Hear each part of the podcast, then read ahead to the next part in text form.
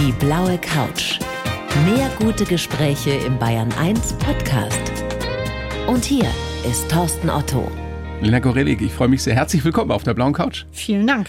Und wir haben uns gerade schon drüber ausgetauscht im Vorgespräch, wie schön das ist, dass wir uns hier gegenüber Ja, sitzen dürfen. Wahnsinnig schön. Auch wenn eine Glasscheibe zwischen uns ist, aber Ja, wir sehen uns. Wir sehen uns. Ja. Das war so mühsam oder ist so mühsam gewesen. Haben Sie auch viele Interviews gegeben in letzter Zeit im Zusammenhang ich, mit Ihrem Buch? Ja, ich habe viele Interviews gegeben und ich habe eben relativ wenige Interviews so von Angesicht zu Angesicht im wahrsten Sinne des Wortes gegeben. Mit einem echten Menschen im Studio. Ja, genau. Und da das Buch sowieso so persönlich ist, hatte ich dann das Gefühl, mit mir selbst über mich selbst zu reden, kam mir fürchterlich narzisstisch vor, wurde ganz unsicher. Also ich fand das ganz schrecklich. Es ist wie, also noch schlimmer sind eigentlich nur die Lesungen, die man vorm Computer macht und dann das Gefühl hat, man liest sich selbst vor. Während alle anderen, die vermutlich gar nicht zuhören, sich nebenbei irgendwie eine Pizza oder ein Abendessen machen oder Wäsche sortieren oder ähnliches. Und man sich Ähm, vorstellt, was Sie gerade anhaben oder auch nicht. darüber denke ich gar nicht nach. In meinem Kopf ist eher so, alle schalten ein, hören drei Minuten zu und beschließen dann Netflix zu gucken. Nein. Ja, das ist das, Das was, würde doch was so im Kopf keiner abläuft. tun bei einer Lesung von Lena Gorelik.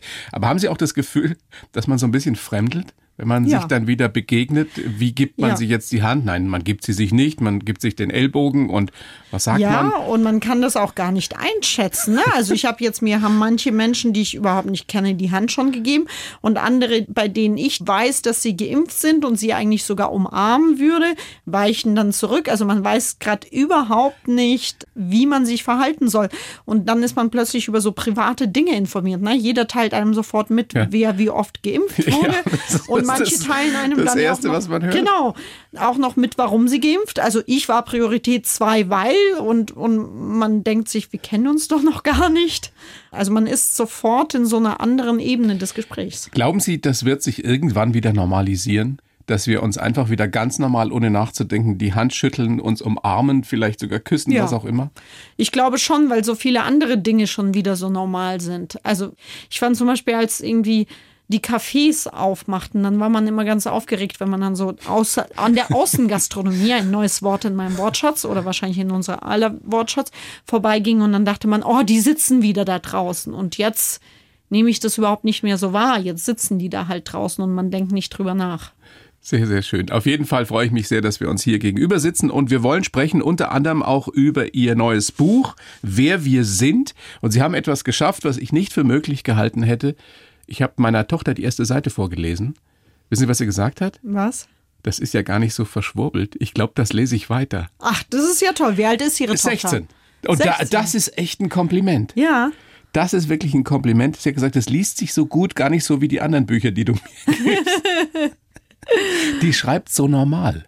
Interessant, weil ich würde sagen, das ist mein sprachlich verschrubbeltes Buch. Verstrubeltes. Also die Steigerung. Testes. ich.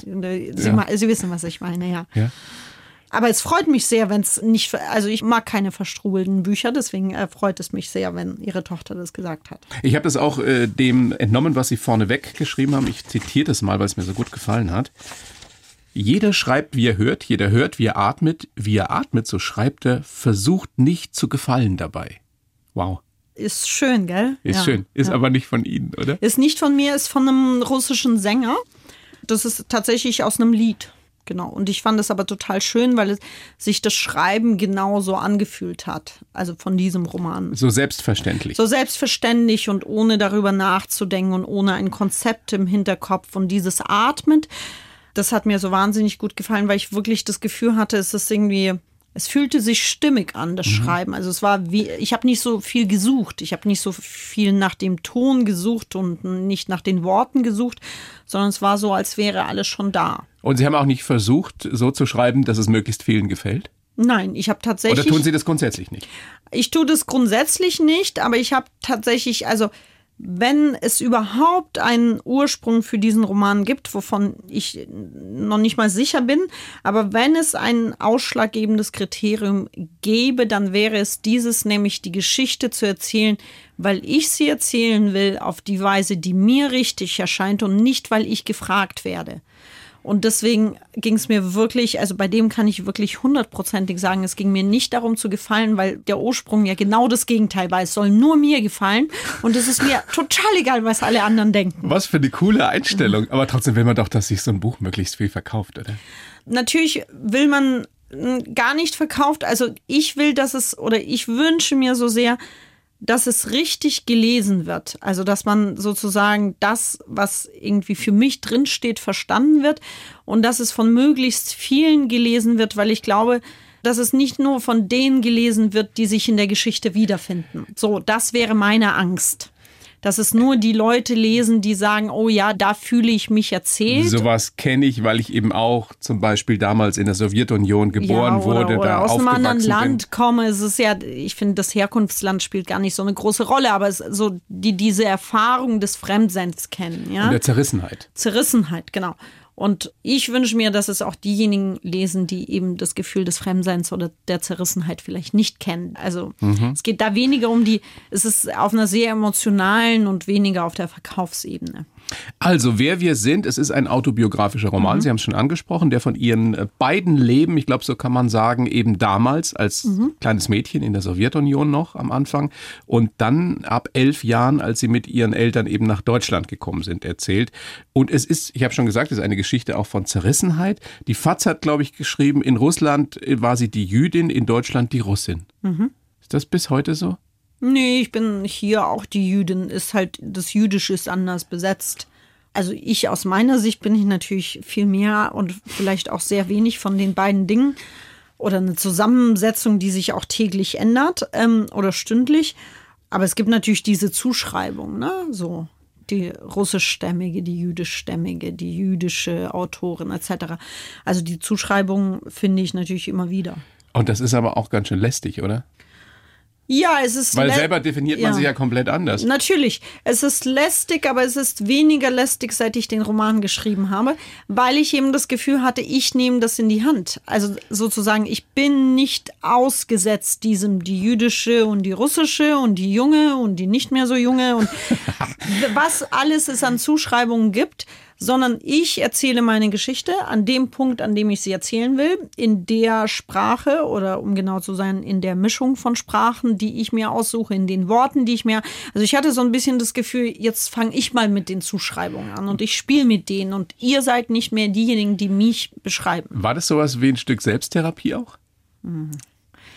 Eine Frage, die Sie gerne hören, ich merke Ja, nein, es ist natürlich, also das wäre ganz schlimm, wenn ich das, also ich, ich wünsche mir, wenn man, dass es keine gewesen ist. So. Aber also es- unbewusst vielleicht. Unbewusst Geht's war's Ihnen besser als vorher? Ja, es geht mir, mm, es geht mir nicht besser, aber ich bin friedlicher. Ich hätte das nie für möglich gehalten. Das war auch nicht der Zweck der Sache. Aber ich habe gemerkt, es ist, als hätte ich, ich habe natürlich viel verstanden, weil in dem Moment, in dem man anfängt, die Dinge in Worte zu fassen und in dem man sich auch sehr bewusst ja beim Schreiben für Worte entscheidet und in dem man sich entscheidet, was schreibe ich auf, was lasse ich weg, aus wessen Perspektive schreibe ich das, mit welchem Blick schreibe ich das, mit welchem Hintergrundwissen, versteht man ganz vieles. Was haben Sie über sich verstanden beim Schreiben? Oder vielleicht auch jetzt im Nachhinein, was Sie vorher nicht wussten? Also erstens habe ich etwas, was sehr Simples verstanden oder gefühlt, wahrscheinlich habe ich es schon vorher verstanden, aber gefühlt, nämlich, dass meine Geschichte sich auch aus dem Blickwinkel anderer erzählen lässt. Und ich war sehr lange pubertär wahrscheinlich, aber bis heute pubertär, damit beschäftigt, nur meinen Blick auf die Dinge wahrzunehmen. Und ich war das Kind, für das die Eltern nicht da sein konnten. Und jetzt habe ich mal das Ganze aus dem Blickwinkel meiner Eltern auch gesehen. So, wie muss es sich für die angefühlt haben? Und ich habe verstanden, oder auch das, ich habe eigentlich nichts verstanden. Ich habe eigentlich viel mehr gefühlt, dass das, wovor ich immer wegzurennen meinen zu müssen, meinte, eigentlich etwas ist, dem ich nicht entfliehen möchte. Zum Beispiel? Zum Beispiel die Tatsache, dass ich von Dingen geprägt worden bin, für die ich mich schäme. Und natürlich ist dann sozusagen bei Scham ist ja immer das Gefühl, das soll weggehen, soll Also Sie- weggehen. Sie haben sich für Ihre russische Herkunft geschämt.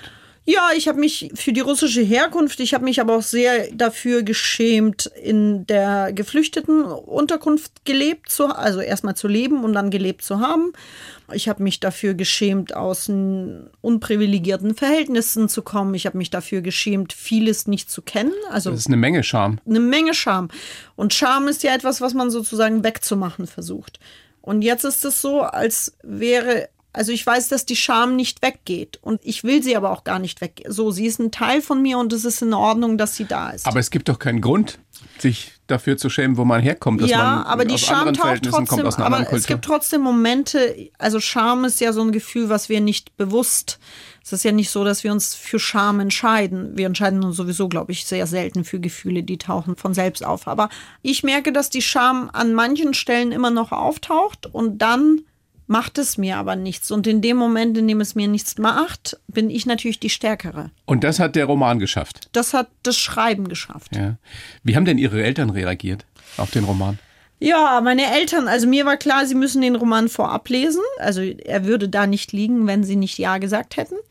Und ich habe ganz lange Angst gehabt, ihn ihnen zu zeigen. Und ich hatte auch nicht daran äh, erzählt, dass ich ihn schreibe, weil, also, was ist denn der Satz? Ich wollte übrigens sagen, ich schreibe einen Roman über euch. Da kommt ihr ganz schön viel drin vor. Genau, so. Und ich habe wirklich überlegt und es gibt keine gute Art, das zu erzählen. Und ich habe gedacht, oder ich habe gefühlt, es geht um die Art, wie ich es erzähle. Und also über die kann ich nicht sprechen, die kann ich nur zum Lesen geben.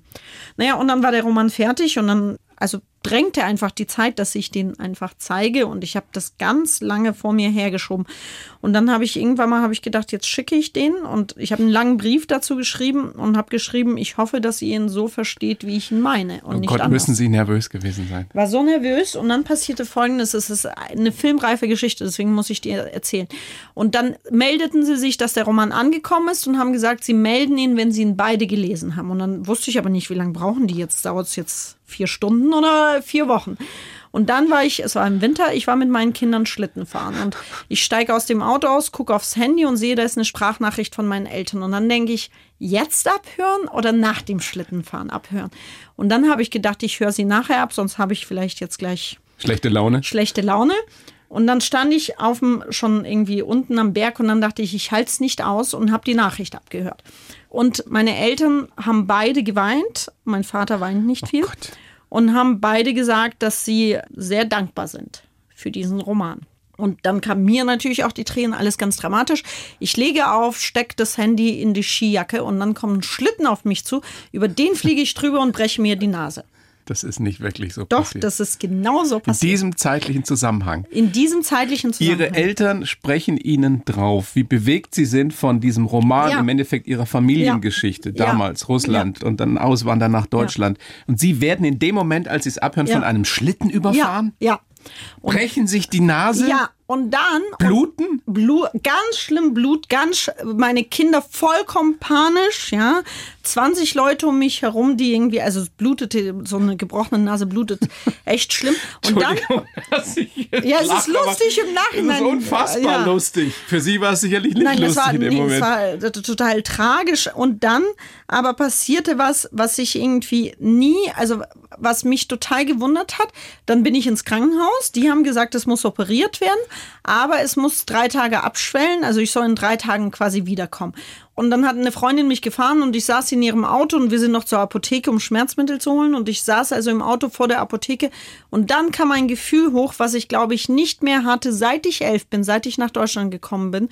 Nämlich, ich muss meine Eltern anrufen und sagen, dass meine Nase gebrochen ist. Und das war dieses kindliche, also ab dem Zeitpunkt habe ich sie wieder Eltern sein lassen. Es war wirklich dieses, ich oh muss Gott, Mama und Papa Bescheid sagen. Haben Sie angerufen? Ich habe angerufen, ja.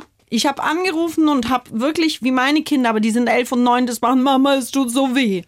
Und das hätte ich früher, also ich hätte das zu keinem anderen Zeitpunkt, ich hätte nämlich meinen Eltern erst nach der OP Bescheid gesagt, damit sie sich keine Sorgen machen, weil ich in der Rolle war, meine Eltern zu schützen. Ich hätte, wenn es nicht dieser Tag gewesen wäre, hätte ich einfach gedacht, okay, ich sag denen dann, ich hatte mir die Nase gebrochen, ist aber alles gut gelaufen, ist schon wieder gut, ja? Was für eine Befreiung. Ja. Wenn ich jetzt Ihr Psychotherapeut wäre. Ja würde ich sagen, da sind wir aber einen großen Schritt weiter. ja, das ist etwas, was ich natürlich, ich will ja über Literatur reden und nicht, aber, aber das habe ich mir jetzt wahrscheinlich selber, also ich komme da jetzt auch nicht raus, dass man auch solche therapeutischen Gespräche führen muss. Und es ist ja auch schön. Also es ist, ist ja auch toll. schön, wenn Literatur. Das kann schreiben. Ja, offensichtlich. Aber was es nicht ist, es gibt diesen Begriff, sich etwas von der Seele schreiben, ja. Und das finde ich, das habe ich immer mit Therapie verbunden. Man schreibt es auf und dann ist das weg. Und ich habe das Gefühl, das ist das nicht. Ich habe das Gefühl, ich habe das viel mehr in mir verankert und das fühlt sich gut an. Also sagen zu können, das bin ich, all das bin ich, auch all das, wovor ich weggerannt bin, bin ich. Aber wissen Sie, warum ich den Roman so gern gelesen habe? Auch weil, wie meine Tochter das formuliert hat, weil er sich leicht liest. Das ist das eine. Und das andere ist, dass man so viel versteht und auch tatsächlich das Gefühl hat, das ist einfach aus ihnen so rausgeflutscht. Ja. Das war auch so. Also es war tatsächlich, ich arbeite am Anfang wahnsinnig lang daran, den Sound von einem Text zu finden. Ja, also da geht es gar nicht um Plot und Figuren, sondern es dauert ganz lange, also fast den längsten Zeitraum des Romanschreibens nimmt nicht die Seitenanzahl an, sondern die ersten 30 Seiten, bis ich den Ton habe. Und hier war es so, als wäre der Ton schon da. Es ist wie so, wie wenn man eine Melodie im Kopf mhm. hat, ja, und dann kann man die einfach irgendwie abspielen, vorsingen oder auf dem Klavier spielen und sowas bei dem Roman. Es war, es war da. Ich musste nicht suchen. Ich musste nicht, nicht irgendwie soll ich so anfangen oder anders. Was wünschten Sie sich, was jemand sagt, der es gelesen hat? Hm, gute Frage. Bin ich noch nicht gefragt worden. Hm, bewegt worden zu sein, egal in welche Richtung. Also ich, finde, gut, ich lese natürlich auch immer sehr professionell, ne, mit wie ist das gemacht und warum funktioniert dieser Dialog und warum finde ich die Figur unglaubwürdig. Und was sehr selten, finde ich, noch passiert, zumindest mir, ist, dass man wirklich bewegt ist. Ja, egal in welche Richtung, ob man mit weint, mit wütend ist, mit leidet, mit so, also dass man, so wie man früher, so wie man Astrid Lindgren gelesen hat. Als Kind. Ja, als ja. Kind, genau. Und ich beneide immer meine Kinder, wenn ich merke, die sind so in diesem, also die sind quasi mehr in der Geschichte als im realen Leben, dann denke ich, wieso denke ich jetzt stattdessen drüber nach, ob das jetzt Präsens oder Perfekt ist und ob das im Präsens nicht besser erzählt wäre. Und dass die Menschen, die den Roman lesen, dass die bewegt sind. Und das Schöne ist, man ist ja nicht nur durch ein Gefühl bewegt. Also es ist ja zum Teil wirklich traurig. Es macht zum Teil wütend, mhm. wenn man hört, wie sie da behandelt wurden, was ihnen alles passiert ist. Aber es ist auch sehr komisch zum Teil. Das ist schön. Also ich mag, wenn man auch lachen kann, auch über die schwierigen Dinge. Und da so eine gewisse Leichtigkeit ja, reinkommt. Ja. Sehr, sehr schön. Frau Gorelik, ich freue mich so und ich kann dieses Buch wirklich nur empfehlen, was jetzt nicht maßgeblich ist, aber mir hat es sehr gut gefallen und meiner Tochter hat es gut gefallen. Das ist schön. Ich habe für Sie einen Lebenslauf geschrieben. Ja. Das mache ich für jeden Gast. Ja, Der besteht nur aus ein paar Zeilen. Den würde ich Ihnen jetzt über diese Scheibe ja. reichen, die uns trennt. Und Sie lesen den vor und sagen dann danach, okay. was Sie davon halten. Bitteschön. Ich heiße Lena Gorelik und ich liebe gute Geschichten. Schon als kleines Mädchen wollte ich Schriftstellerin werden, wusste aber lange nicht, wie man das anstellt. Heute möchte ich so schreiben, dass möglichst viele Menschen meine Bücher lesen können. Geprägt haben mich meine Kindheit im damaligen Leningrad, die Zeit im Asylbewerberheim in Ludwigsburg und meine Zerrissenheit zwischen den Kulturen. Es hat lange gedauert, bis ich meine Scham als Ausländerin überwunden hatte und nicht mehr das Mädchen mit den falschen Klamotten und den zu guten Noten war. Das Schreiben hat mich gerettet und ich wünschte, dass viel mehr Menschen diese Leidenschaft für sich entdecken. Okay, also es stimmt ziemlich viel. Mhm. Was stimmt nicht? Was stimmt nicht? Also es ist, es ist eigentlich eine Kleinigkeit, aber ich glaube, dass die Zerrissenheit mh, mm, mich mit Sicherheit prägt, mit am meisten, aber es ist nicht die zwischen den Kulturen. Es ist mehr als das. Also es ist nicht so einmal das Russische und einmal mhm. das Deutsche, sondern also ich glaube, was eine Migration mit Menschen macht, ist, dass man entrissen wird. Also gerade wenn man als Kind auswandert, weil es ja Der noch Heimat nicht mal, entrissen. Ja. Genau. Ja, und auch allem, was man kennt, der Sprache entrissen, dem auch so einem Grundgefühl von hier gehöre ich hin entrissen.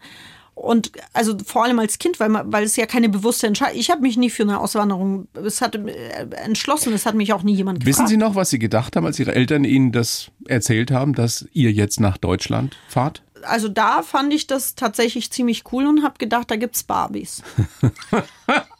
Und ähm, das. Wirklich? Ja, der konkrete ja. Gedanke? Also sehr, Endlich kriege ich eine richtige Barbie ja, es war sehr. zum Abknicken. sehr mit Beinen, die sich in den Knien beugen lassen. Das war das Zeichen für so äh, eine echte Barbie und keine Nachahmung. Und das gab es in Russland nicht. Das gab es in Russland. Also es gab so ein paar privilegierte Kinder, die jemanden kannten, die jemanden kannten, die jemanden. Also wir wussten, was das ist, aber es hatten eben nur, weiß ich nicht, drei Kinder an der gesamten Schule. Und das war die Vorstellung vom tollen Westen. Ja, also das war eine unglaublich materialistische Vorstellung. Ich hatte ja keine, weil es ja, was es ja nicht gab, also es gab kein Internet, aber es gab auch keine Bücher. Es war ja nicht so, dass man ein Bildband über Deutschland sich kaufen konnte hinter dem eisernen Was Vorhang. wussten Sie denn überhaupt über Deutschland oder was haben Ihre Eltern Ihnen erzählt? Sie haben mir gar nicht viel erzählt, weil sie selbst nicht viel wussten. Also was ich wusste, war, dass Berlin die Hauptstadt ist und dass es eine Mauer gibt. Und dann wusste ich, dass wir nach Stuttgart fahren und dass es in Stuttgart Weinberge gibt. Und das war's. Und ich glaube, ich kannte den Namen Helmut Kohl. So, das war's. Also wirklich mehr, also ich überlege gerade, aber es gab nicht mehr Wissen. Und ich wusste, dass es im Westen liegt. Und Westen war quasi, also erstens stellte ich mir den Westen sehr bunt vor, so, immer in Farben. Und es gibt halt alles zu kaufen. Aber Sie konnten kein Wort Deutsch, als Nein. Sie damals mit elf Nein. nach Deutschland gekommen sind. Ihr seid weggegangen aus Russland wegen des Antisemitismus Ja, dort. ja. Weil ihr wirklich schikaniert wurdet? Es gab zwei Arten von Antisemitismus. Es gab so einen staatlich verordneten Antisemitismus, den gab es aber schon immer, an den hatte man sich auch gewöhnt. Also es gab zum Beispiel eine Quote, wie viele Juden überhaupt studieren durften. Ja, In ganz Russland. In ganz Russland, genau. Und bestimmte Fächer durfte man als jüdische Person gar nicht studieren. Das war aber etwas, also was, was man auch so hingenommen hat. Also es wurde in meiner Erinnerung wurde das so als quasi als Tatsache gesagt, aber ohne sich drüber zu beschweren. Also es war nicht empört gesagt worden. Aber das haben Sie als kleines Mädchen ja auch nicht erlebt. Das hat Sie ja Nein, nicht aber das tangiert. habe Was ich, haben ab- Sie denn erlebt? aber ich habe ja? die Sätze gehört. Ich habe die Sätze gehört, irgendwie, ja, er würde gern das studieren, aber das geht ja nicht. Mhm. Er ist ja Jude. Ich habe gehört, also Jüdin oder Jude war ein Schimpfwort. Das war wie so auf dem Spielplatz irgendwie, du Blödmann, du Jude. Und das wurde staatlich gebilligt. Das wurde staatlich gebilligt, das war auch bekannt und also ich erinnere mich nicht an Empörung, also so wie wir uns hier über Antisemitismus im besten Falle empören. Das gab es nicht. Und dann kam aber eben Anfang der 90er beim Zusammenbruch der Sowjetunion, gab es eben einen Antisemitismus, der sozusagen von der Zivilbevölkerung offener ausgelebt wurde. Einfach, dass Leute auf der Straße angefeindet wurden. Das war wieder dieses Narrativ, die Juden sind schuld. Genau, die Juden sind schuld, genau. Und dieser sozusagen offen ausgelebte Antisemitismus, das war das, was meinen Eltern Angst machte. Das ist sozusagen eben nicht nur das, was man eh schon kennt, sondern dass man, also mein Vater wurde dann in der Metro angefeindet, andere Verwandte wurden dann irgendwie im Krankenhaus blöd angemacht von, nein, du Jude drängelst dich vor. Und das ist wirklich regelmäßig passiert. Ja, Ihre Eltern beide Ingenieure. Mhm. Das heißt, die haben mit Schreiben vermute ich mal nicht allzu viel am Hut. nein, also um genau Gehabt. zu sein, gar nichts. Und die Legende geht ja, dass Sie schon sehr früh den Berufswunsch geäußert Ja. haben. Wie Ich haben hab- Ihre Eltern darauf reagiert, wenn die damit so gar nichts anfangen konnten? also sie konnten natürlich mit Schreiben nichts anfangen, aber gelesen wurde bei uns sehr viel. Also ich, ich habe sehr viel gelesen und meine Eltern haben sehr viel gelesen. Vielleicht auch andersrum, meine Eltern haben sehr viel gelesen, also habe ich sehr viel gelesen. Weiß ich nicht, ob das ein Rückschluss ist.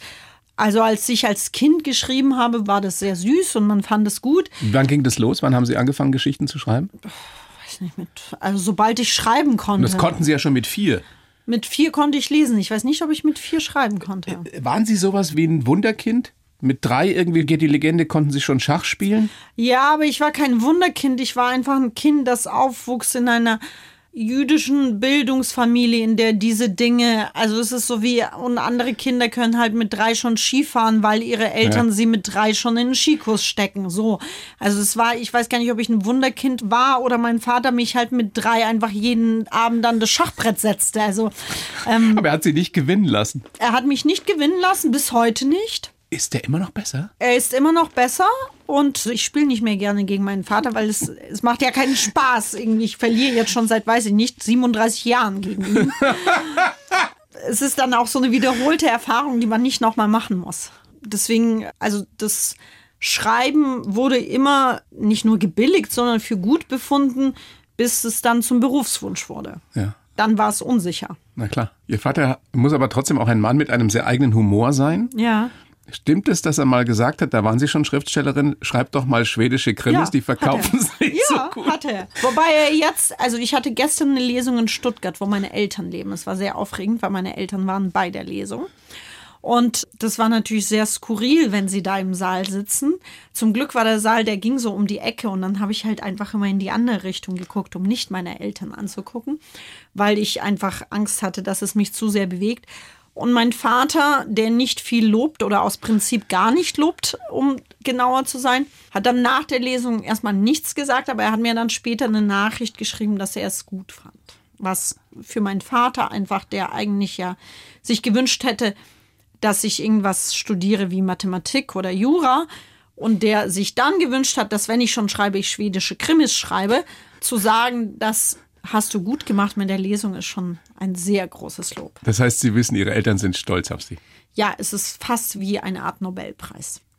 Das ist so schön, wie Sie das erzählen und wie, glaube ich, ganz, ganz viele sich vorstellen können, wie das ist. Mein Männer dieser Generation, die, äh, egal wo sie herkommen, sind nicht unbedingt damit aufgewachsen, dass sie Gefühle zeigen können. Ja, genau. Das ist denen ja aberzogen worden oder nie beigebracht worden. Die haben das nie was. gelernt. Ja, Ja. genau, genau. Sie sollen auch schon relativ früh ein rebellisches Kind gewesen sein, mit zehn. Und das war ja nun in der Sowjetunion oder war das dann schon Russland?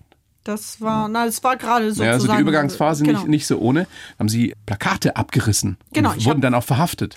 Genau, also es ging damals um die Bürgermeisterwahlen in Petersburg, die eben so bedeutend war, weil der damalige Kandidat sozusagen für Demokratie stand und nicht Kommunist war. Und das war der erste. Und ich habe quasi alle Gegner, also alle, die gegen ihn waren, abgerissen und wurde dabei erwischt und wurde verhaftet.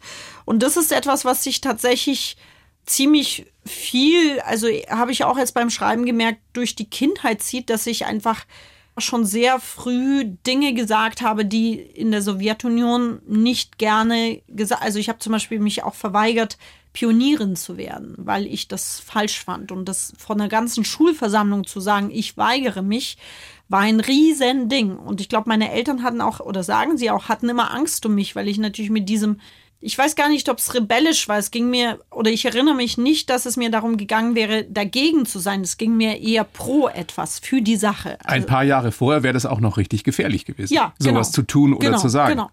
Das war in dem Und ihre Moment Eltern wussten das natürlich. Ja, also als ich es gemacht habe, war es zwar nicht gefährlich, aber es wurde sehr ungern gesehen und es war noch nicht konform, irgendwie zu sagen, ich will nicht Pionierin werden. Also ich war, glaube ich, schon eine der allerersten.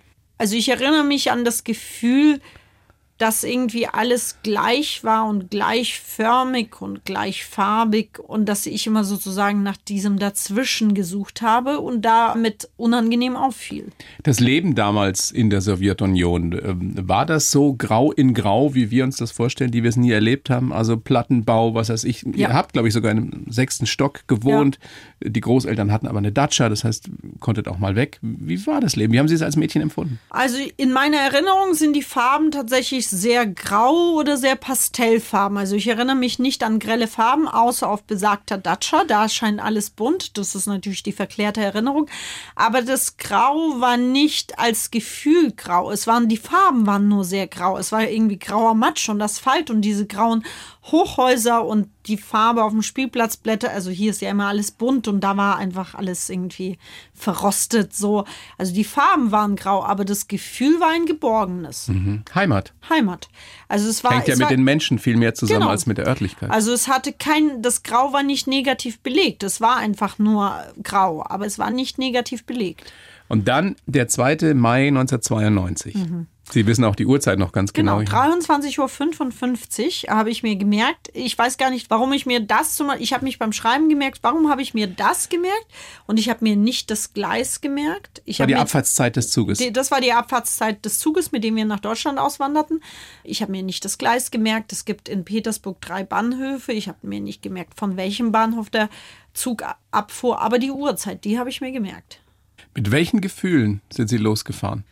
Also noch keine Nostalgie, noch kein Bewusstsein dafür, dass einfach was ganz Wichtiges zu Ende geht, was auch nie wiederkommen wird. Also dieses Bewusstsein gar nicht. Aber Sie haben Ihren Hund zurücklassen müssen. Ja, also das war für mich tatsächlich traumatisch. Ich habe tagelang nichts gegessen und meine Eltern hatten damals gefragt bei den deutschen Behörden einen Brief geschrieben, ob wir den mitbringen dürfen. Es hieß nein. Ein Boxer. Ein Boxer, ein sehr süßer, eine Sie namens Asta. Und das habe ich meinen Eltern, also für mich machte sich an dem Hund, glaube ich, einfach alles fest. Also ich habe denen auch Verrat vorgeworfen. Also es war nicht nur, wir lassen den Hund zurück. Für mich hing an dem Hund irgendwie alles. Das war ganz traumatisch und dann kam die Aufregung parallel. Es war wie ein Abenteuer. Ich war mir der Dimension nicht bewusst und deswegen war es. Kannst du nicht sein mit elf? Kannst du nicht sein und du kannst dich auch nicht vorbereiten. Das heißt, für mich ging es einfach nur so weit, ich fahre Nachtzug, das war ja schon aufregend, ja. Ich darf eine Grenze passieren, das hatte ich vorher noch nie getan, das war aufregend. Und dann ging es, ich bin im Westen, noch nicht Deutschland, noch nicht Stuttgart, ich bin im Westen und da gibt es Barbies und das war's. Also es fing sozusagen ganz eng an mit konkretem Abenteuer und dann war so eine Weite ohne Vorstellung. Wie groß war der Schock dann, als ihr dann im Asylbewerberheim in Ludwigsburg angekommen seid? Also Stacheldraht drumherum. Ich erinnere mich mehr, noch mehr schockiert als der Stacheldraht und dieses Wohnheim hat mich wie meine Eltern und meine Großmutter quasi beinahe zusammengebrochen sind, als sie das gesehen haben. Also dieses, dieses sozusagen als Kind dazustehen und zu mehr, also ich habe ge richtig gesehen, wie sie dachten, was haben wir gemacht, wie kommen wir wieder zurück nach Hause. Ja? Das heißt, diese Sicherheit, die die Eltern genau. und die Großeltern natürlich ja. vermitteln, war weg. Ja, also ich weiß noch, wie wir da vor diesem Stacheldraht standen und sie quasi da, sie wollten da gar nicht hinein. Also sie wollten, sie haben erst 10.000 Mal gefragt, ob wir da wirklich rein müssen, ja. Und dieses, das zu merken, dass die Eltern mich irgendwo hingebracht haben, wo sie es selbst nicht gut finden. Wo sie es ja freiwillig entschieden genau, haben. Genau das war der Moment, wo ich irgendwie, ich habe mich noch gar nicht geekelt oder fand das so gar nicht furchtbar, aber es war so wie so, ich bin an diesem fremden Ort, aber ich bin nicht hier, weil meine Eltern hier für mich sorgen können oder weil sie denken, es geht uns hier gut, sondern sie finden es hier auch nicht gut. Zu fünft in einem Zimmer. Mhm. Das war. Wie lange wart ihr da?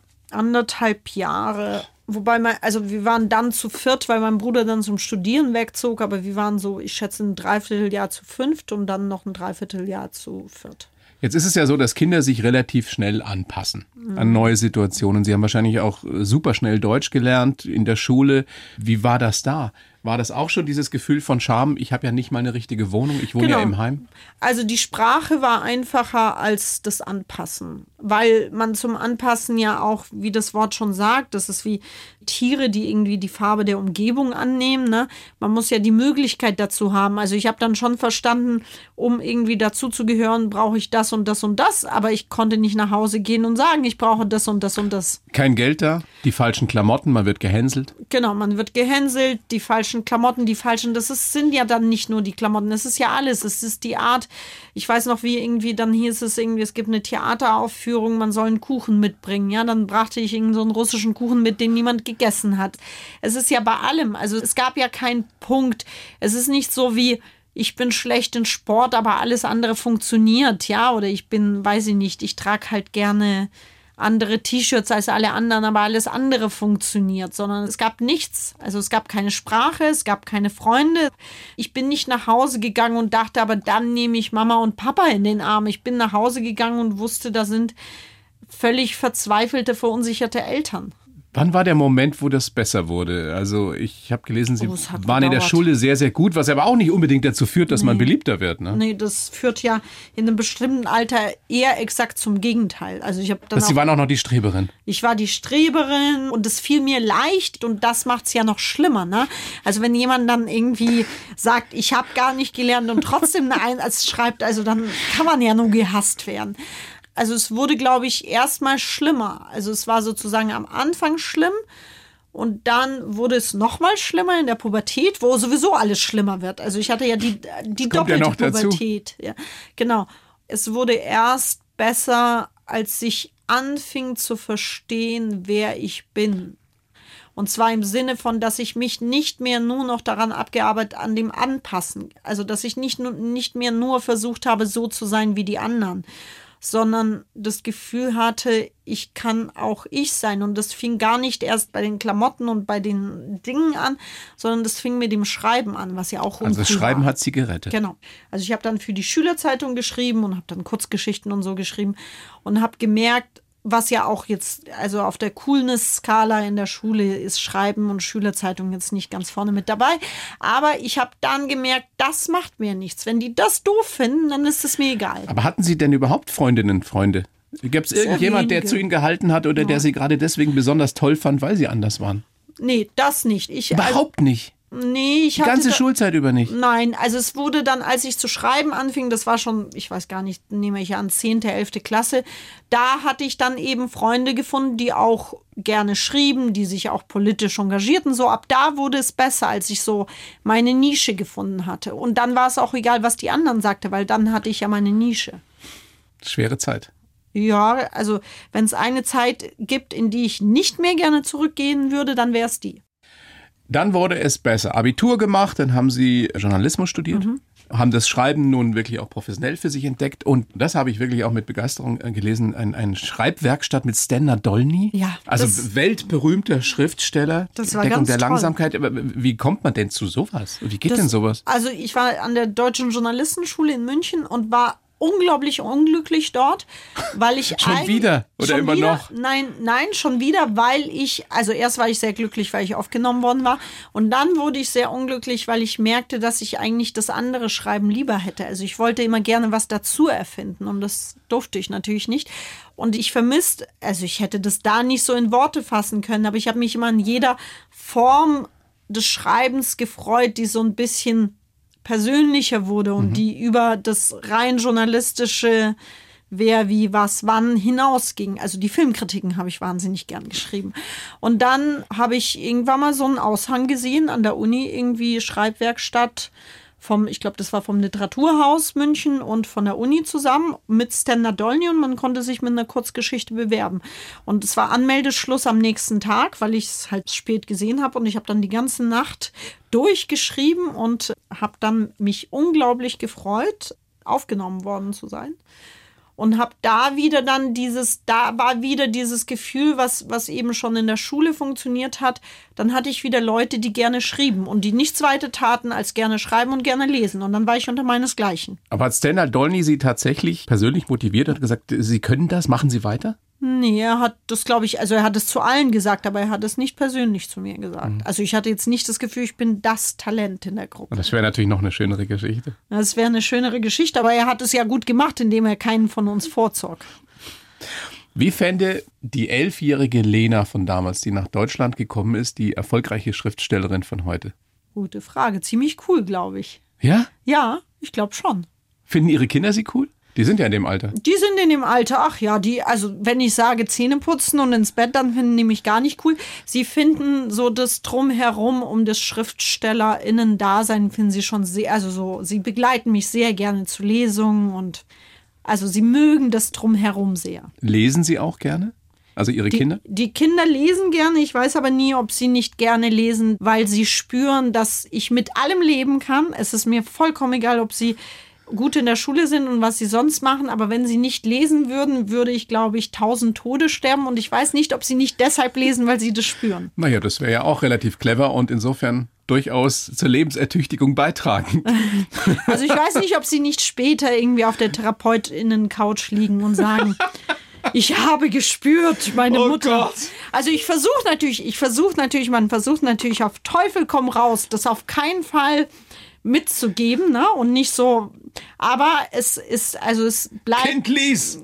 Genau, das natürlich nicht, aber man versucht natürlich auch, wenn das Kind mal sagt, oh, ich habe keine Lust zu lesen, zu sagen, ach so und nicht, wieso hast du gerade kein gutes Buch? Aber im Moment lesen sie gerne und ich freue mich sehr daran. Welchen Rat hätten Sie als erwachsene Frau mit 40 inzwischen Ja, für das leider. kleine ja. Mädchen von damals? Also erstens würde ich eine Sache, glaube ich, mir sagen, die man, glaube ich, zu allen sagen kann, die in dem Alter sind und vor allem später in der Pubertät sind, es wird vorbeigehen. Ja, diese schlimme Zeit geht vorüber und dass sich die Dinge umdrehen. Also, dass diejenigen, die cool sind, später die uncoolen sind und die uncoolen von jetzt werden mal die coolen sein. Aber das könnte man jedem mitgeben. Ich würde die Mädchen damals irgendwie mitgeben, aber ich glaube, dass das Mädchen dazu nicht in der Lage wäre und dass es die Erfahrung selber machen muss. Deswegen würde ich vielleicht den Rat verschweigen, aber ich würde natürlich sagen, gib dir nicht so viel Mühe. Versuch nicht etwas zu sein, was du nicht bist und steck nicht so viel Arbeit da rein. Aber vielleicht muss man die Arbeit reingesteckt haben, um das zu wissen. Worum es im Leben geht, ist ja so eine Frage, über die man sicherlich äh, Tage und Wochen diskutieren kann, aber mit Sicherheit hilft es, wenn man für etwas Begeisterung und Leidenschaft hat. So wie Sie für das mhm. Schreiben. Das Schreiben hat Sie auch zum Teil gerettet, haben wir auch schon besprochen. Welchen Rat haben Sie an vielleicht all die äh, Eltern, die gerade irgendwie pubertierende Kinder zu Hause haben und sich überlegen, wie könnte man denn so eine Leidenschaft wecken? Oh, das ist schwierig. Ich glaube, dass es darum geht, zwischen den Zeilen hinzulauschen, ja, weil das eben ganz häufig, finde ich, nicht also es gibt sowas wie, ja, ich will schreiben und ich bin in der Schülerzeitung und es gibt sowas wie, ich komme nach Hause Aber und das ist eher die Ausnahme. drei Stunden Gitarre, genau. Und beides ist die Ausnahme. Und ich glaube, dass es ganz viel so Suche dazwischen gibt und dass es manchmal sehr starre Vorstellungen davon gibt, wie jemand sich selbst findet. Also drei Stunden Gitarre ist eindeutig und Schülerzeitung ist eindeutig und es gibt ganz viel dazwischen. Und ich glaube, dass man dieses dazwischen entdecken muss. Aber wie schafft man das? Was kann man tun als Eltern? Zuhören vor allem dem zuhören, was nicht gesagt wird. Und das ist ja in der Pubertät oder in diesem Alter auch das Schwierige, dass man es nicht erfassen kann. Es ist ja nicht so, dass die Jugendlichen das verschweigen, weil sie gerade in der Pubertät sind, sondern sie können das ja selbst nicht fassen. Und deswegen muss man denen vielleicht helfen, sich selbst zuzuhören. Guter Tipp. Lena Gorelik, sehr, sehr schön, dass Sie da sind. Ja, ich freue mich auch. Vielen Dank für den Besuch. Danke. Ich sage sehr gerne nochmal, Ihr toller neuer Roman, Wer wir sind. Und ansonsten ähm, bleiben Sie gesund und Sie auch. Alles Gute. Dankeschön. Vielen Dank. Die blaue Couch, der Bayern 1 Talk als Podcast. Natürlich auch im Radio. Montag bis Donnerstag ab 19 Uhr.